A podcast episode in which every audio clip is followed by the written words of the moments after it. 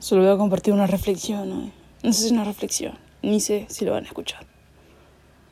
Este canal no estaba dedicado a esto, pero hace un tiempo la poesía ha ganado mi corazón. La he llevado y cargado conmigo desde hace muchos años, pero nunca supe cómo expresarla. Hoy entiendo que poesía son muchas cosas, y hoy aprendí una de ellas. Reformando mi casa debemos trasladar la ropa de mi papá al depósito. Ya perdí a mi padre hace más de un año y medio. Cuando abrí su ropero y vi su ropa, el dolor consumió mi corazón. Pero cuando abracé la ropa para poder quitarla al ropero, esa fue la sensación más increíble del mundo.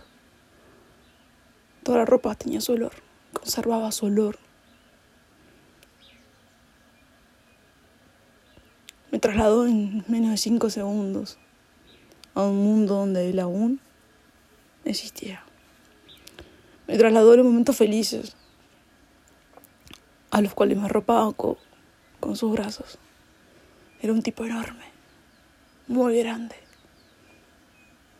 Yo era tan pequeñita entre sus brazos. El olor es poesía. El olor. Eso que sentimos todos los días y de muchas cosas. Es magia.